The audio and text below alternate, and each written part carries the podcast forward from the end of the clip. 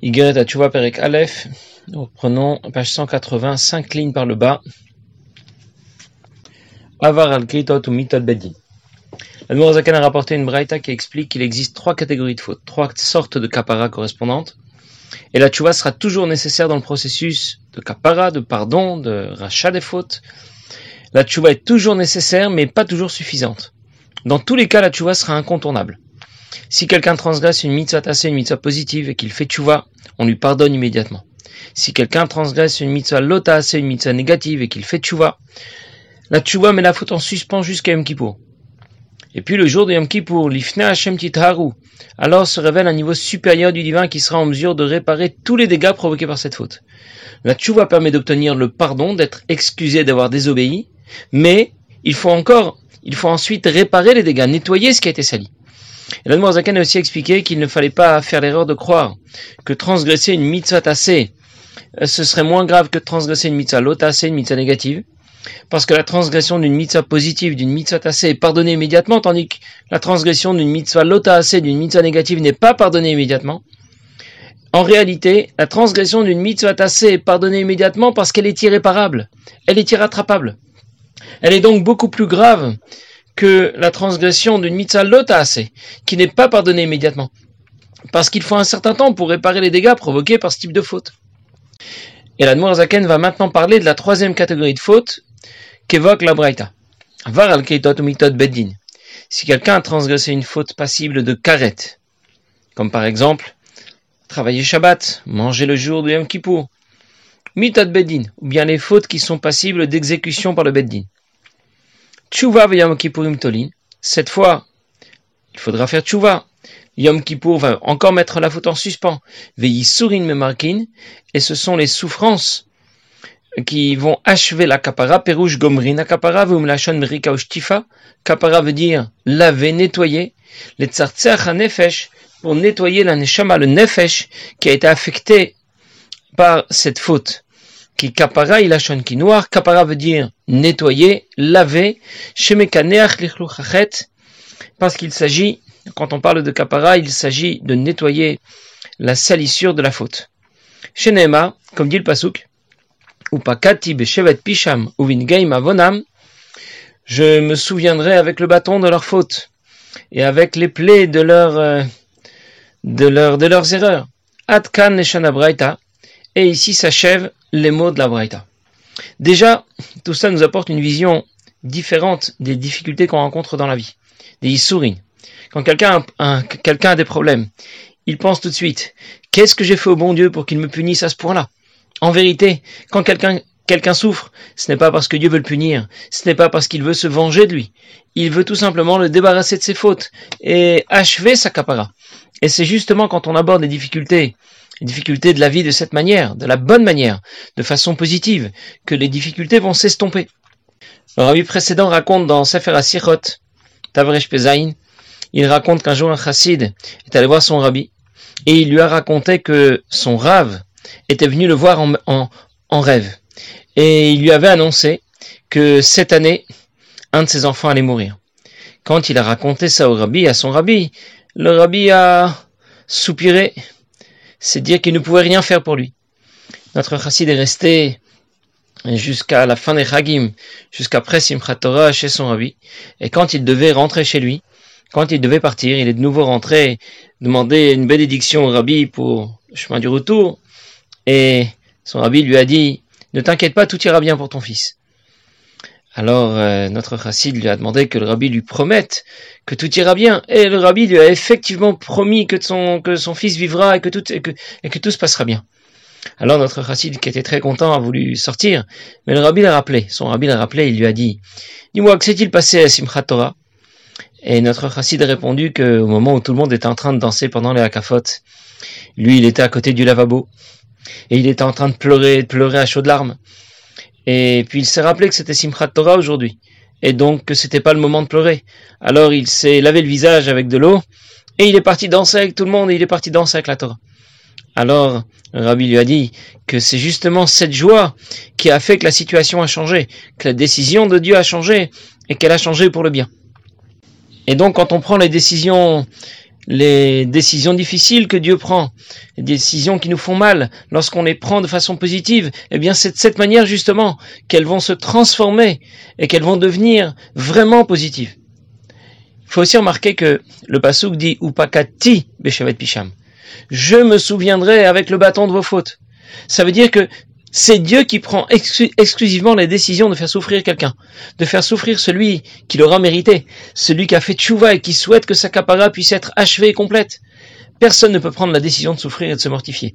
Ça ne sert à rien de mettre des clous dans ses chaussures ou de dormir avec des cailloux, avec des cailloux sous le matelas. Euh, ça ne peut être que la décision de Dieu. En d'autres mots, souffrir, ça se mérite. Ne souffre pas qui veut celui qui a fait une chouva convenable. Lui peut mériter que Dieu intervienne pour achever sa capara. En même temps, on demande toujours à Kadosh Baruch comme on dit dans les mots de la Tfila, on demande à Kadosh Baruch que, que notre capara puisse être achevé sans souffrance, sans maladie. Dieu est capable aussi d'achever notre capara sans ses Yisurim. Et c'est ce qu'on lui demande, c'est ce qu'on espère mais il est le seul à décider. Et ces décisions seront toujours les bonnes. Je vais le dire autrement. Si ta tchouva est acceptée, si ta tchouva est sincère et véritable, alors Dieu ne t'abandonnera pas. Il va s'occuper de toi pour accélérer et achever la capara de tes fautes. Et cette troisième catégorie de fautes possibles, euh, de fautes passibles de carette, ou de mitad beddin, d'exécution par le beddin, c'est d'ailleurs la seule pour laquelle on rapporte un pasouk ou Beshevet Pisham ou Avonam, je me souviendrai de vos fautes avec le bâton et de vos erreurs avec des plaies. Et l'Admour Azaken reviendra au cours de, notre Pérec sur ce pasouk pour développer, développer l'idée selon laquelle les Isurim Markim, les Isurim achèvent de nettoyer nos fautes. Il faut toujours se rappeler de la Nekuda, de l'idée principale de ce premier chapitre. L'Admour Azaken veut nous expliquer ce que veut dire, ce que veut dire faire tchouva. Nous, on aurait pu penser que faire tchouva, ça veut dire donner la tztaka, aller au mikve, lire des teilim ou jeûner. Quelqu'un écrit un jour au rabbi pour lui dire qu'il acceptait d'aller à la synagogue Shabbat matin, mais qu'il ne pouvait pas s'empêcher d'ouvrir son magasin un Shabbat après-midi. Pourquoi il propose ce genre de choses? Parce qu'il a pensé. C'est donnant-donnant. Je vais un peu à la synagogue Shabbat matin, et je vais aussi aller au travail l'après-midi. Le rabbi lui a répondu qu'il ne saura pas trouver un équilibre dans cette solution. Lui, il a pensé trouver un, équilibre dans cette solution qu'il a imaginée, mais c'est tout simplement pas possible. La mitzvah reste une mitzvah. Et la avera reste une avera. D'autres mots, on ne compense pas une avera en faisant une mitzvah. On ne rattrape pas une avera en faisant une autre mitzvah. Comment rattraper une avera? Seulement par la tchouva. La tchouva est incontournable. La tchouva est irremplaçable. Alors, encore une précision avant de continuer. Dans le texte d'origine, dans Maseret Yoma, dans la Gemara, on rapporte un dialogue entre Rabbi Matia ben Harash et Rabbi Elazar ben Azaria. Rabbi Matia ben Harash demande à Rabbi Elazar ben Azaria, tu as entendu parler de quatre catégories de fautes, de quatre catégories de kapara? Et Rabbi Elazar ben Azaria lui répond, il n'y en a que trois, et la tchouva est associée à chacune. C'est qu'il existe bien une quatrième catégorie de fautes, qui se distingue des trois autres. Il s'agit de Chilul Hashem profaner le nom de Dieu. Et il y a différentes façons de profaner le nom de Dieu. Quelqu'un qui est censé représenter le monde juif, le monde pratiquant, et qui n'est pas habillé convenablement, qui se néglige. Sa, chemise est dehors, il lui manque un bouton, ou bien ses affaires sont sales tout simplement. Ou bien ça peut être quelqu'un qui ne laisse pas un piéton traverser au passage piéton. Ou bien ça peut être plus grave, quelqu'un qui a volé quelqu'un d'autre. Je ne sais pas, il lui a vendu, il lui a vendu un certain produit, et puis l'acheteur s'aperçoit que le prix auquel il lui a vendu, bah, finalement, c'est un prix qui était, qui était démesuré. Il a trouvé le même article pour moitié prix dans un autre magasin. C'est ce qu'on appelle Chilul Hashem. Pour ce type de faute, la tchouva ne suffit pas. Elle est nécessaire, mais elle ne suffit pas. Yom Kippour ne suffit pas. Les Yisurim, les souffrances ne suffiront pas. Alors quand sera-t-il pardonné? Quand il mourra. La mort sera l'achèvement, sera la fin de son processus, du processus de Kapara. Non, on peut se demander, mais quelles sont les trois fautes sur les quatre dont parle Rabbi Lazar ben Azaria Le Marsha explique qu'il s'agit seulement des trois dernières fautes. Les mitzvot lotase, les mitzvot négatives qu'on aurait transgressées. Les mitzvot lotase, les mitzvot négatives qui sont passibles de karet ou de mitab des shamaim, d'exécution par le bedin. Et celles qu'on vient de citer, chilul Hashem. Selon le Marsha, on ne cite pas les mitzvot assez, les mitzvot positives qu'on aurait transgressées. Quelqu'un qui aurait oublié de mettre les tefilines, ou de poser une mezouza à sa porte. Parce qu'il n'y a pas de capara possible. On lui pardonne mais ce qui est perdu est perdu. Rabbi Elazar ben parle de trois sortes de kapara, mais pour les mitzvot qu'on aurait manqué, il n'y a pas de capara possible. Il n'y a pas de rattrapage possible. Quand on a transgressé une mitzvot on peut seulement être pardonné. Mochalin lo disait l'agmara, disait la, disait la Braïta dans l'agmara. Mais une capara n'est absolument pas possible. Par contre, l'Admorazaken ne cite pas Chilul Hashem. Seulement les mitzvot assez, mitzvot positives qu'on aurait transgressé, qu'on aurait manqué, les mitzvot lota assez, les mitzvot négatives, et les mitzvot lota assez, les mitzvot négatives qui seraient passibles de karet ou de mitat beddin, d'être retranché de la vie ou d'être euh, exécuté par le beddin. Parce qu'il parle de la kapara qu'on peut obtenir, mechaim, de son vivant, pas de celle que l'on obtient avec la mort. Je ne maîtrise pas la mort, je ne maîtrise pas ce qui se passe après la mort. Je peux prendre par contre des décisions tant que je suis vivant et m'orienter dans la bonne direction pour faire vois ce qu'on attend de moi. Bien, ici, nous avons terminé l'étude de cette brette à Masret Yoma et la Azaken va commencer par définir ce que veut dire faire vois. J'ai déjà un peu anticipé sur ce sujet. Nous savons déjà ce que ça ne veut pas dire faire vois. Ça ne veut pas dire jeûner. Ça ne veut pas dire donner la tzedaka. Faire vois, ça veut dire abandonner la faute. Arrêter de faire ce que j'ai fait. Et il dit, minatora. Que veut dire la mitzvah de faire tshuva minatora Yazivat achet bilvad, c'est abandonner sa faute. J'ai fait quoi déjà? C'est quoi ma faute? J'ai désobéi. Faire tshuva, ça veut donc dire prendre la décision de ne plus jamais désobéir. La définition de la tshuva que donne ici la est donc très rigoureuse a priori. Faire tshuva, ça ne veut pas dire avant, je mangeais pas cachère, maintenant je mange cachère. Avant, je fumais Shabbat, maintenant j'arrête de fumer Shabbat. Avant, je mettais pas les tefillines, maintenant je vais commencer à les mettre. Ce n'est pas ça faire tchouva. Si quelqu'un adopte ces bons comportements, on ne dira pas encore qu'il a fait tchouva. Tant qu'il lui arrivera de commettre des fautes, ça veut dire de désobéir. Faire tchouva, ça veut dire ne plus jamais désobéir. Et on comprend qu'a priori, la Zaken place la barre très haute. La faute, ça veut dire désobéir. Et tu dois abandonner la faute. Aziva tachet, ça veut dire arrêter de désobéir, en d'autres mots. Une tchouva partielle, ça n'existe pas. Une tchouva ne peut être que complète et totale. Sinon, c'est que ce n'est pas une tchouva. Bien sûr, on commencera par évacuer les erreurs les unes après les autres. Mais la tchouva ne sera complète et totale qu'après avoir décidé de ne plus jamais désobéir. Imaginez quelqu'un qui ne respecte pas le code de la route. Il grille tous les feux rouges. Il dépasse toutes les limitations de vitesse. Il ne laisse pas traverser les piétons. Et il décide qu'à partir d'aujourd'hui, il va respecter au moins les limitations de vitesse. Mais il ne laissera toujours pas la priorité aux piétons et il va toujours griller tous les feux rouges. Ça ne marche pas comme ça. Il y a un code de la route, tu dois respecter l'ensemble du code et ne jamais désobéir. Et de la même manière, faire tchouva, ça ne veut pas dire améliorer telle ou telle pratique. Euh, améliorer tel ou tel comportement. Faire tchouva, ça veut dire aziva tachet, ne plus jamais désobéir. Et pour l'instant, nous avons compris que l'Admour Zaken est très rigoureux, très exigeant quand il parle de tchouva.